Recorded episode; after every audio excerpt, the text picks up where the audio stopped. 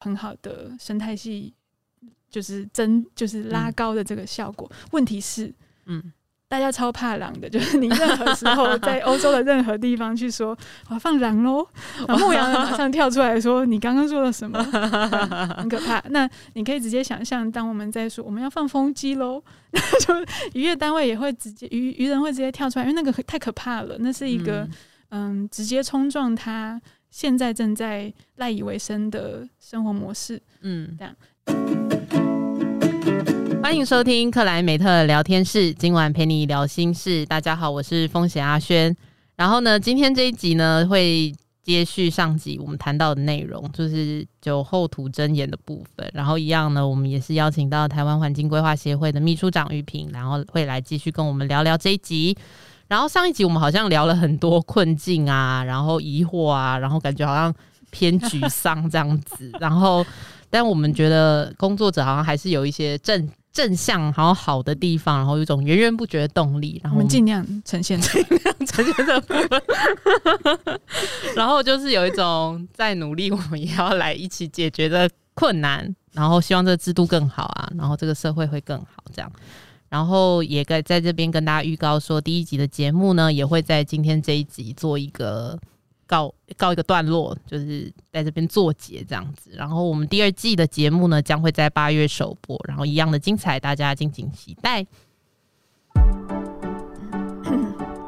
克莱美特聊天室，Climate How How How House，就是我们刚刚在乱聊天那一趴的时候，就。天啊，好 C 哦，怎么办？那个那个 chill 的感觉都没了。反正就是因为我们突然发现，很像，很像，就玉萍刚提到一个一个桌游，叫做大家应该都有玩过，叫矮人矿坑。就是我们都知道，反正一定终究三张牌，最后一定会有金矿部分，就是可能就像是光电目标，我们要达到那个金矿的部分。但我们每个人呢？手上都有一个身份牌，就是社会中总是可能有好矮人、坏矮人，但也有可能是坏矮人，但做好矮人的事情，嗯、但也有可能是好矮人，但是一直做坏矮人的事情这样子，但大家也不太确定彼此的身份是什么这样。嗯、然后制度很像那种就是街道牌，我们要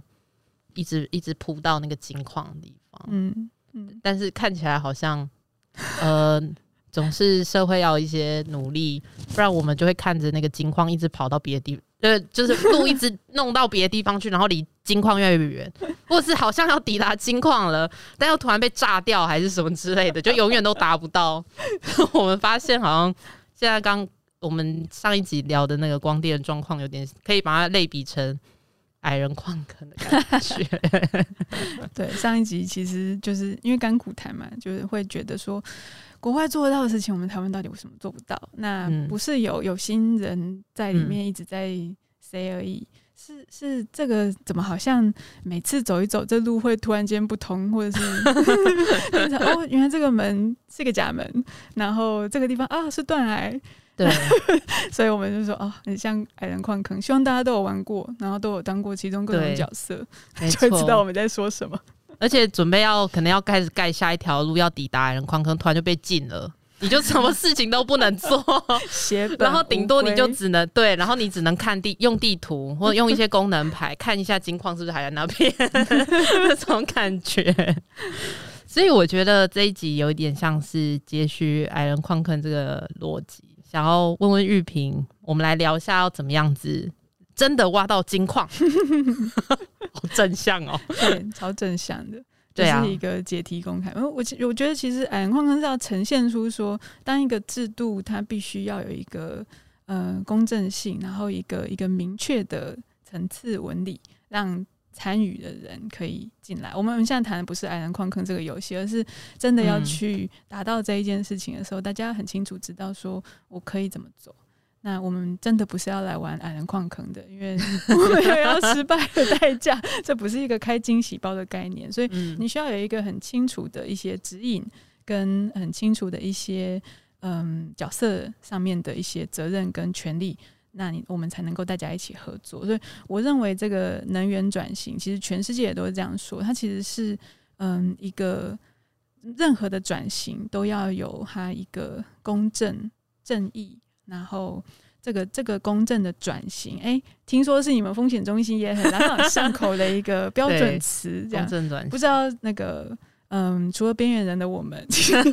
社会大众有没有听过的？但很简单，就就这个 justice 呃 just transition 这样子的想法，那个公正啊，你可以想象它是嗯，不要落掉这个过程里面的任何一个人，他可能因此受害。那些弱势的团体，这个弱势不是表示他身子弱，是比较矮之类的，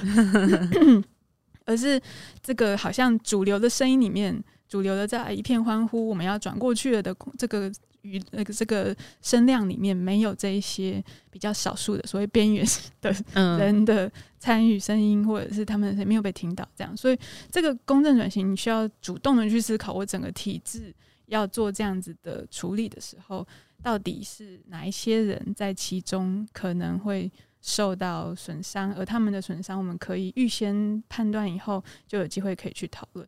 去去处理。这个，跟我们所谓的环境影响评估其实超级无敌像，就是我们在为没有办法发生的环境去思考新的开发或改变，嗯。嗯、呃，它可能造成什么环境冲突的时候，一样，我们是在思考说，是不是有哪一些隐藏的、没有被发、还没有被呃，就可能会出现的一些冲击，那冲击是很严重，嗯、那我们事先如果侦查得到，我们就可以想象说，这个冲击有没有可能。放进我们的设计里面去融合，然后去让这个冲击不再是冲击，然后它就是一个积极性的设计。所以一样，在环境面是如此，在社会面也是这样。就是公正转型有这样子的一个想象。其实对我来说，它还有一个面向是时间的，就是我们的现在的转型不应该是把我们想我们期待无痛啊，但我们不应该是丢到下一代。嗯，坦白说，我们这一代应该也可以很很强烈的说，这是上一代丢给我们的，就是世代有没有公正的？没有。二十年前，全世界就很多人有很多的科学证据知道说，气候变迁，或者是说我们持续的使用石油化学呃石油工业，这是会有很严重的未来的后果的，而且嗯不可逆。但是当时的人。和世界各地的人仍然决定继续更大规模的挖石油，然后开发整个环境。所以，嗯，我觉得我们现在谈的公正转型也会牵扯到我们是不是负责任的一代，我们是不是 可以比较负责任这样？因为时间点近，这样。那这个公正转型，它就会，我我认为它其实要对应到说，嗯，刚刚所说的嘛，就是我们是不是找到好的转型的方式？然后而且知道说这个转型的游戏想象里面，规则想象里面是不是有什么潜在的一些弱势的，或是没有办法发生的环境跟社会面，我们需要考虑。所以它需要好好的规划，它需要我们思考这整个空间上面，我们未来的生活，我们想要怎么样在里面创造新的生活方式。所以，嗯，空间的规划这一件事情，它其实不只是政府的责任，嗯。它也是每一个生活在其中的人的责任，地球公民的责任。那但是我们就是这是一个嗯，在政府公权力以及人民的自由之间要去做权衡、要去做调整的事情。就是这个空间规划会限制大家的某一些自由，但它的限制是为了提供整个社会、整个地球村 可以有更好的持续的嗯生活的空间跟。嗯资源，所以，嗯，这样子的东西是需要政府负责任的去思考，然后把一切的东西放进去以后，跟人民、跟各就是人民的代表，或者是说专家们，大家一起去集思广益去沟通去完成的。所以这里面是需要公民的参与的，公民的非常多层次的参与。我们常常会公民参与、公民参与这样，或者是民众参与这样的东西一直提，但其实我们可以看到台湾没有很好的民众参与的方式。我好像在上一、嗯、上一次的那个前一集有讲到，就是放眼台湾的法规，对，没有看到公民参与在哪里。公民不需要参与，政府说了算这样。嗯嗯 那我记得我们最近 像面对这种疫情，那政府当然要提出负责任的提出非常多的处理方式。那他当然也会接收到不管是媒体或社会大众的批评指教。那我们的政府，我认为其实确实有一定的程度会愿意，这是民主的素养，就是会愿意接受整个社会给他们的给给执政者的批评指教，那尽量的去做修正。这是因为民主社会里面大家是用选举的方式。嗯，可是如果这个议题像我们现在所说的这个再生能源转型啦，或者是说。气候变迁这种议题不在主流媒体跟大众的讨论的范围里面的时候，这一个政府愿意接受批评指教的动力或者空间就变得很小，因为法规没有 没有要求，没有特别的要求，那执政者就不会特别的去担心这件事情，因为他不会变成他是不是能够继续执政的一个压力的时候，他就会变成一个嗯、呃、没有办法好好的去。嗯，提出这个机制里面怎么样平衡的的一个现现象，嗯，好，就就就因为我觉得像像矮人矿坑又跑回来矮人矿坑，那就是在铺那个道路牌的时候，其实也是呃有很多种铺的方法，然后它它就会形成不一样的样子，然后走到这个金矿的样子，嗯，这个地方，然后它里面可能也跟空间规划跟这个制度。然后还有呃，大家有没有讨论、嗯、这件事情的 公民参与有关？对，啊，对啊，你说的很好，就是矮人矿坑是一个很有趣的游戏，推荐大家去试试看。那空间规划这件事情呢，确实是我们不能把真正的生活，尤其是这么重要的能源这一件事情。当做是矮人矿坑这样的游戏，不能乱乱跑啦。确实是要想象说，我们想要一个什么样子的一个整体。那那个东西就是所谓的空间的规划，它并不是嗯竞争的关系。新一代的现代的空间规划的想法，其实都都是基于既有的这一些重要的活动啊，或者是使用是嗯，它就是对于那些个体或这些这些嗯功能来说是有重要的价值的。你不会因为新的市政规划，在正常的嗯重视空间规划，它的一个对地的公民关系的这样子的一个政呃国家里面，你不会因为呃一个新市政的规划，无条件的把一个原本存在的社群就是拆迁。那我们会看到，比如说嗯嗯社子岛啦等等的这种问题，是因为台湾没有 台湾的这个制度规划里面认为。空间规划，只要政府这一边，嗯，出于某一个善意，觉得这是对于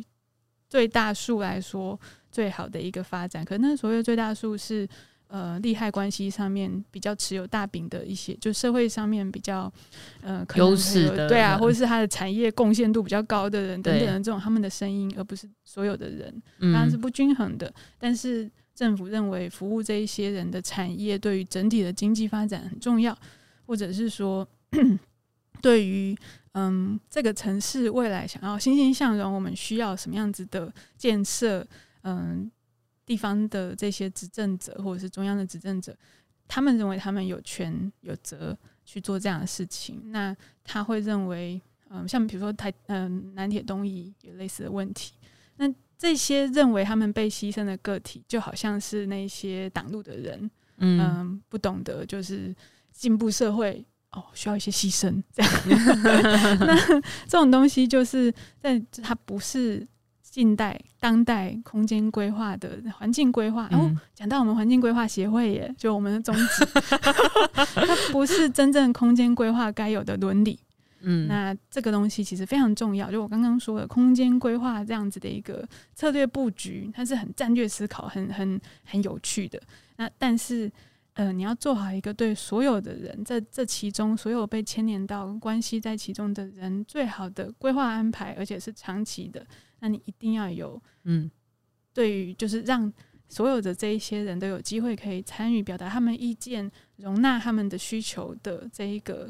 意愿跟尊重。这个东西不是单方向的说明会。那我会这样说，是因为我。我刚刚有呃，我上上次好像有提到说，我在英国念书的时候参与了、嗯、哦，我嗯生态保育的一些启蒙，跟当时因为那正值气候变迁怀疑论盛行的一个时代时代，在二零一零年的前后，嗯，那个气候变迁议题，每年我们都要上街的啊，就是在今年是 Cold Blue，就是所有的人都穿蓝色上街等等的，就是社会上面是整个欧陆，嗯，也许有一些美国的社会都是非常的积极的，在想要带动这一件事情的媒体宣媒体的声浪，或者是说社会的讨论。嗯、那所以那个时候的，嗯，我所观察到的，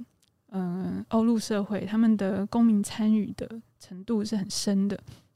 那公民参与的第一步是把一个看起来还遥不可及的一个梦想蓝图变成。呃，或者是口号，嗯，变成一个具体要求政府应该要负责任的接纳，这是第一件事情，所谓的倡议。那这件事情在过去的十年、二十年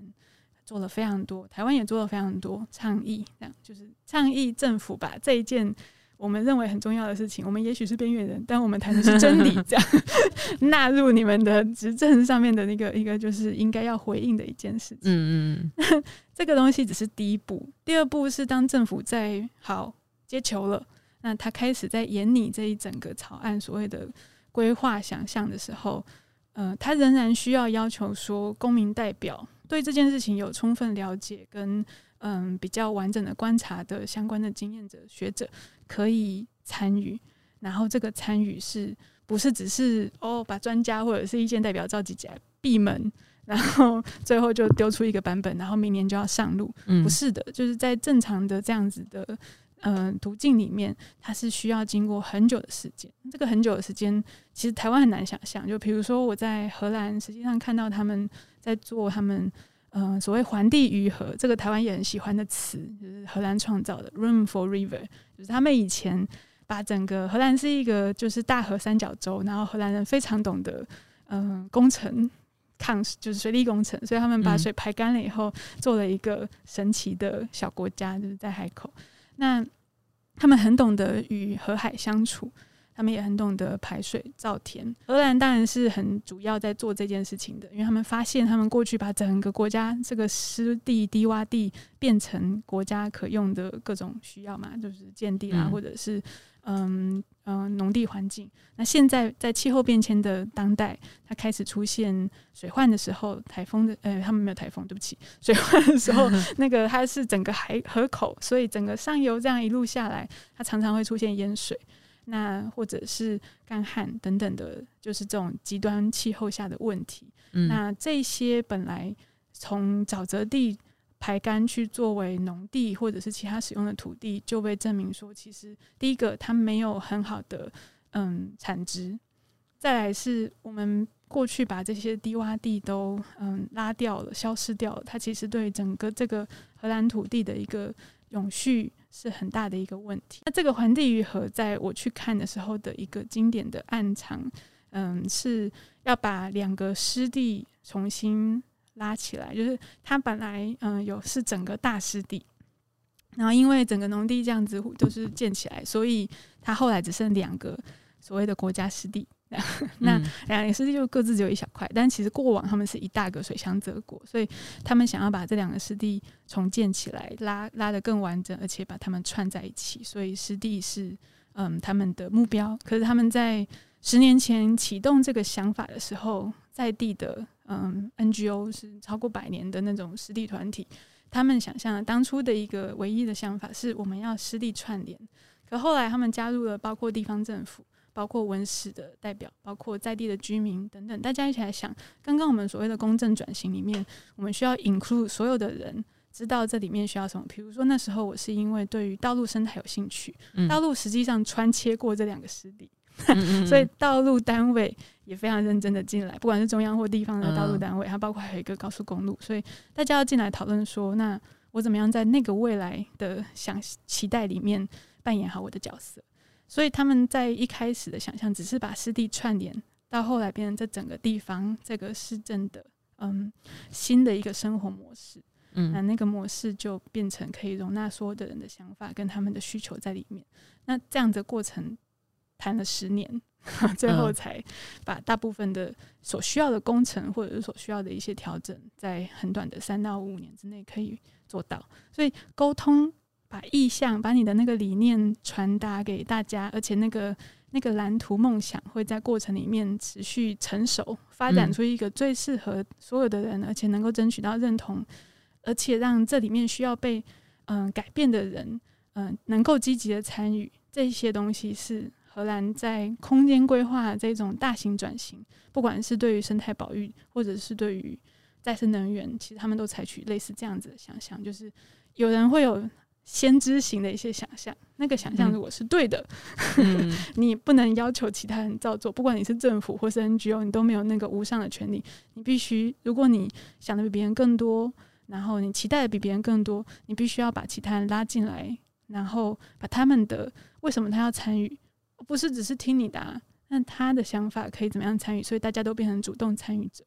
那我们就不会出现，嗯、呃，在我们的世界里面不会出现《矮人矿坑二版》里面会有坏人，他的存在只是为了破坏之类的。那这样子的东西，我觉得，嗯，荷兰人，当我问他们说，为什么你们可以这么愿意沟通？花三年、五年、十年都不 都就是这么正向，然后而且嗯、呃、这么热情，嗯，然后政府从中央到地方各个部位之间这么意愿意彼此合作、彼此沟通，然后他们就说嗯，可是因为我们当初曾经是需要大家一起团结去抵抗这个海海水倒灌，或者是说河水会泛滥的这一种重。就是这么这么严格的严酷的天后考验的，我们需要合作，我们需要让每一个人的意见可以彼此充分的了解。那是从他们过往的生命经验，他们所谓八百还是一千年 的这个治水奋斗史里面，嗯、呃，展现出来的。他们现在认为，他们的荷兰人，只要是荷兰人在荷兰生活，其实他们都有一个愿意，嗯，去。理解说，我们现在想要，我们现在在面对什么样子的嗯大环境？那我们想要做什么样积极的参与？而且我们彼此可以用什么样子的方式沟通？嗯，对，所以我那时候印象深刻。嗯，确实是，呃，跟台湾的环境不太一样。就是会，其实有一点羡慕吗？或者是说？在在脑中会浮现一种想象，是说，当刚刚玉萍提到这个公民参与跟讨论的机制放到台湾的时候，它会变怎样，嗯、或者是它会长长怎样这样子？嗯，就是对啊，很好奇，对，很好奇。嗯，我们其实实际上有小小的在光电这件事情上面做了一次尝试，对不对？嗯、就是。去年底的时候，我们曾经嗯接了七股的一个渔电共生的一个案子，那去谈说所谓的嗯一个鱼温环境，它想要发展新的嗯养殖设施，然后那个设施里面要结合光电。可是，在七股这一件事情，嗯、这个这个概念啊，就是这个与电共生的概念，其实已经激化了两三年了，所以它并它并不容易。那我们的角度是参与的时候，是在想说，我们想要让环境与社会的考量可以在这个过程里面，嗯，发展出来，就是这是我们的一个学习路径，倒不是说这个案子一定得用我们的期待方式通过，而是嗯，去去把我们所嗯羡慕的这一些国外可以做公民参与、好的规划设计的这一种元素，在台湾做尝试。那尝试当然是上次我们在 上一季的那个访谈里面，其实有讲，就是很精彩这样。对，但是我觉得要要说，对，要说它有什么不同呢？是我们台湾期待有效率的解决事情。嗯，那嗯，所以今天我们是要推一个方案，我们其实在主导者。的这个立场，嗯、呃，都会是希望他就是照这样的方式通过。嗯，嗯，那这个就是直接违反了我们本来刚刚所说到的空间规划，要在构思的过程里面要能够加入相关，就是这一些利害关系人大家的一些想法。嗯，这个过程在台湾是直接想要抽掉的。嗯，大家为了便利，为了效率，我刚刚说了嘛，这可能花十年五年，谁想要花那么久时间来做这个呢？嗯、就是大家想到就头痛。所以，当然我说的刚刚那个连接两个湿地在几公里范围、几平方公里的范围之内做很大型的营造，跟我们在做我刚我们所定义的光电是可能可以是暂时性的一个设施，这是不太一样的选择，但它仍然涉及了同样的元素，就是其实。你需要想象，你这个新的改变不是只有你的土地使用者跟嗯土地持有者同意就好。他周边的邻居，不管是在我每天走过这里，我就会在视觉上面有了这个改变，而这个改变我没有份，我完全没有选择或者是意见参与的这个嗯、呃、身份，这个这个就是一个所谓的不尊重。那这个我可以直接提，比如说在德国，他们针对光电这样子的开发，他会提出我所说的很明确的要求，然后让。想要提案的人自己去评估他该怎么样好好做到这件事情。只要你好好做到这些明确提出来的要求，你其实就可以嗯做到空间规划里面该有的这一些考量跟敦亲睦邻的一些尊重。嗯，比如说他说我在嗯农地里面，农地是在德国当时是可以容许做农地的开发转做光电，但是它是类似我们台湾的容许，所以它必须还是。保持这个农地的土地地利，那他就会说：第一个，你不应该影响到这个地方大家的四季季气候跟嗯这个这个四季变换的景观，物换星移之下的那个舒适感。就是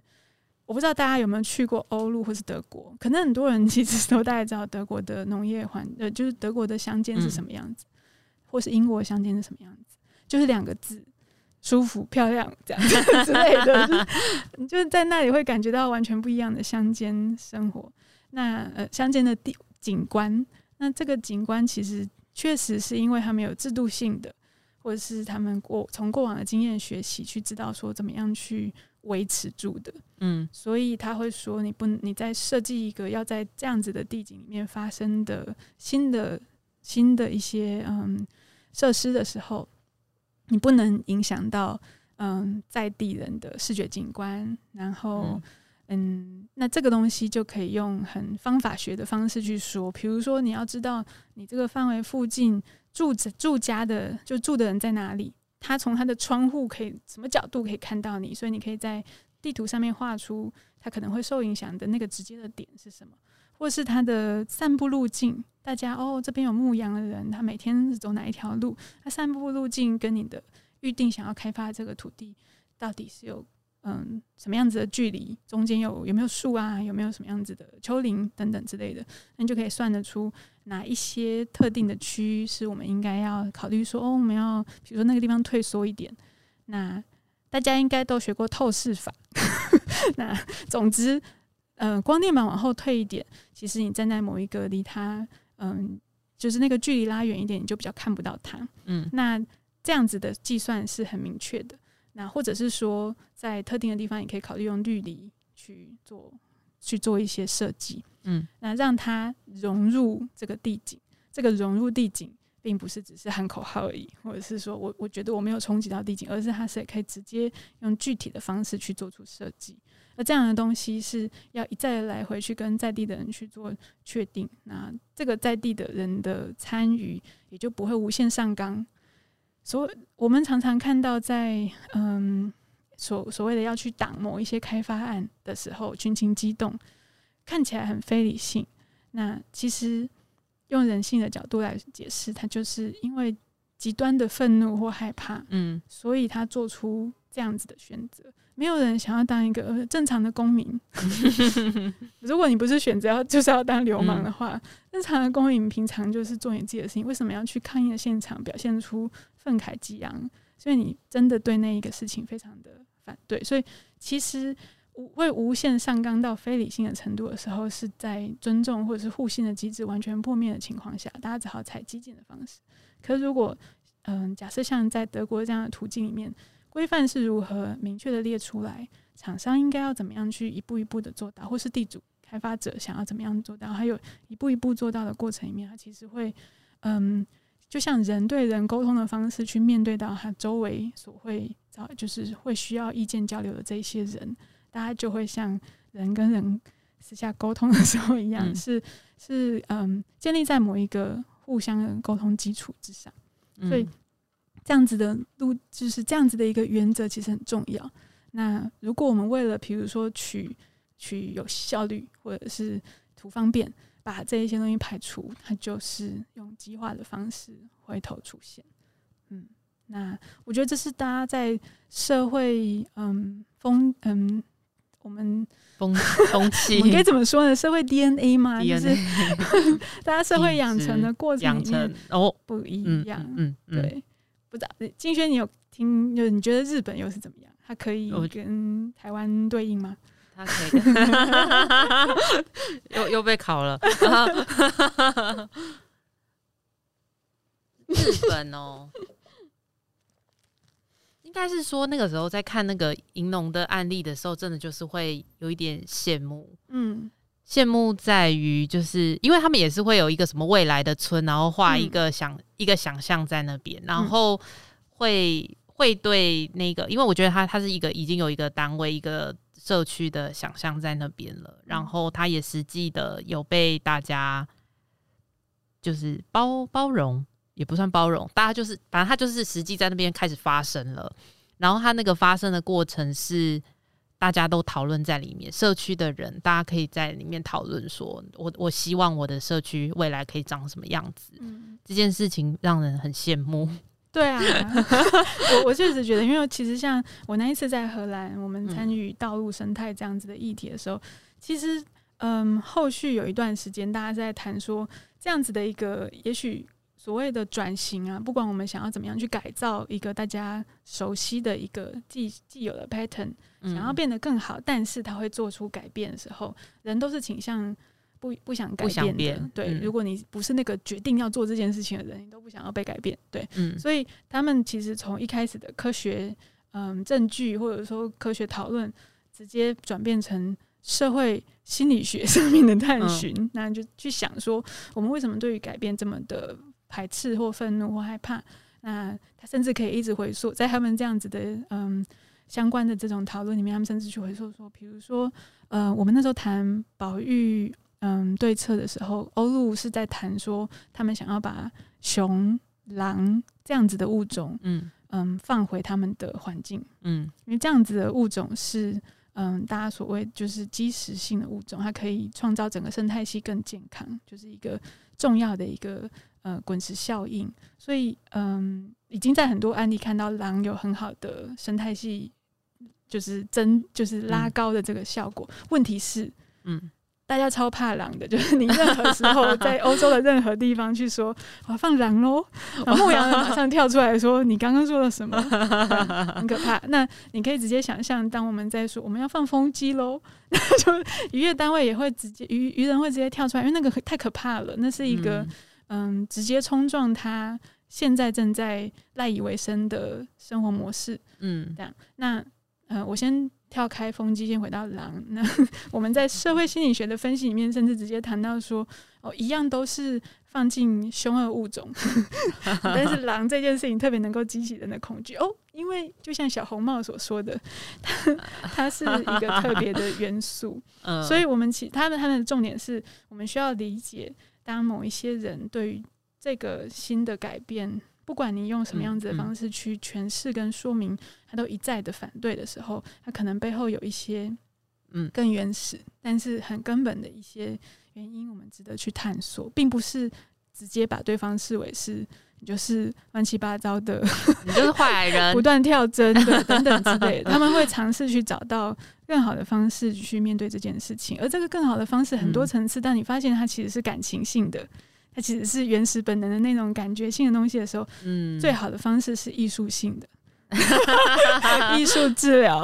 那我我其实看到很多零碳近零途径的那个呃全球的行动里面有很多艺术表现。嗯嗯嗯。那刚刚我们所说的未来未来居住环境的想象。你说日本的这种，我觉得也类似艺术表现，就是把它变成是一个可以想象、可以投射，变成是喜欢的一个呃新的改，那个新的改变，并且要是从恐惧、害怕、不喜欢、怀疑，到变成我喜欢、我信任，然后我我想要这样。那它它其实是情感的转移，所以我觉得那个是呃哦，而且那个是我觉得特别适合台湾 社会的部分。我们其实是感情。算是奔放吗？算算是有感情的一个社会。就是如果比如说比起日本好了，嗯，日本社会可能就是比较拘谨一点，那、嗯、我们的社会相对来讲比较松，比较放松。那 这样说算是优点吧？我们要把缺点变优点，特征都要变成是可用的方式。这样就我觉得要了解我们社会的本质，然后嗯、呃，在刚开始进入这个工作的时候，不管我过去在生态保育的领域，或是现在在能源转型的领域，其实你都会面对那个嗯失落是。嗯，其他国家做得到 为什么我们就是差那么远？然后就是很很负面。但是其实，如果所谓的我们这一集要积极一点的话，其实就是要想说，我们要主动投入，说我们就是有这样子的本质的才，我们要理解那个本质在哪里。就像荷兰人善用他们的社会性格，那把它变成是嗯，他们实际上面处理决策事情的一些重要的方式。而我们也要从。台湾的这个性格里面，梳理出可以、嗯、可以采用的方式，嗯，然后可是那当然不能就是变成嗯太太过偏颇，只是为了要、嗯、要就是比如说只是为了要把大家买进来这样 骗进来，但是要真正的去去调整大家对这件事情的想法，我觉得仍然确实是要从冰冷的或者是说嗯嗯。就就比较硬的，对 冷冷硬的这一种模式，包括语汇。我们刚刚公正转型是不是有一点艰涩？对，公正转型，开放观众回应这样，大家留言给我们。对，就是从这些语汇要转型成，嗯、呃，把它诠释成是跟大家生活有感的。嗯，然后我觉得就是这一集啊，就是因为刚刚前面有讲到，就是我们这一整季的结结尾嘛，然后因为我们这一季。做了光电跟呃绿色绿化资本流的绿色金融的的题，然后我觉得其实都跟玉萍最后一直在跟大家谈这个比较硬的 公正转型，其实里面就是谈到呃要有公民的参与啊，然后有很多的呃人就是要你要看到有有弱势的部分，然后你要怎么样子去去处理，然后制度的重要性。等等的，然后我觉得这一季其实好像停在这里，就是一种很完美的 ending，暂时对暂时的结束，就是好像带着这一个可能是疑问也好，或这个有人是疑问，有人是愿景，然后我们就是在继把它放在心里，然后大家继续去想，让它发酵这样。然后其实我觉得也是想要带出来说，